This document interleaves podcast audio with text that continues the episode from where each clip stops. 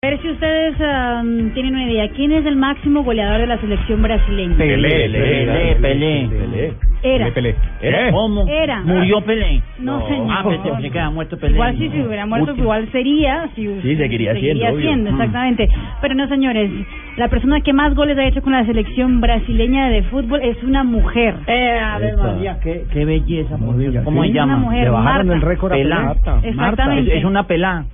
98 goles dejó a Pelé con 95 goles. Eso Brasil hizo un amistoso contra la selección de Honduras eh, la, la semana pasada y nadie se percató que Marta había superado a Pelé como máxima artillera de la selección brasileña hasta que hicieron las, 98? la- las cuentas. Qué lindo eso. 98 goles. Cinco balones de oro además tiene Marta. Exactamente. La mujer récord del fútbol mundial.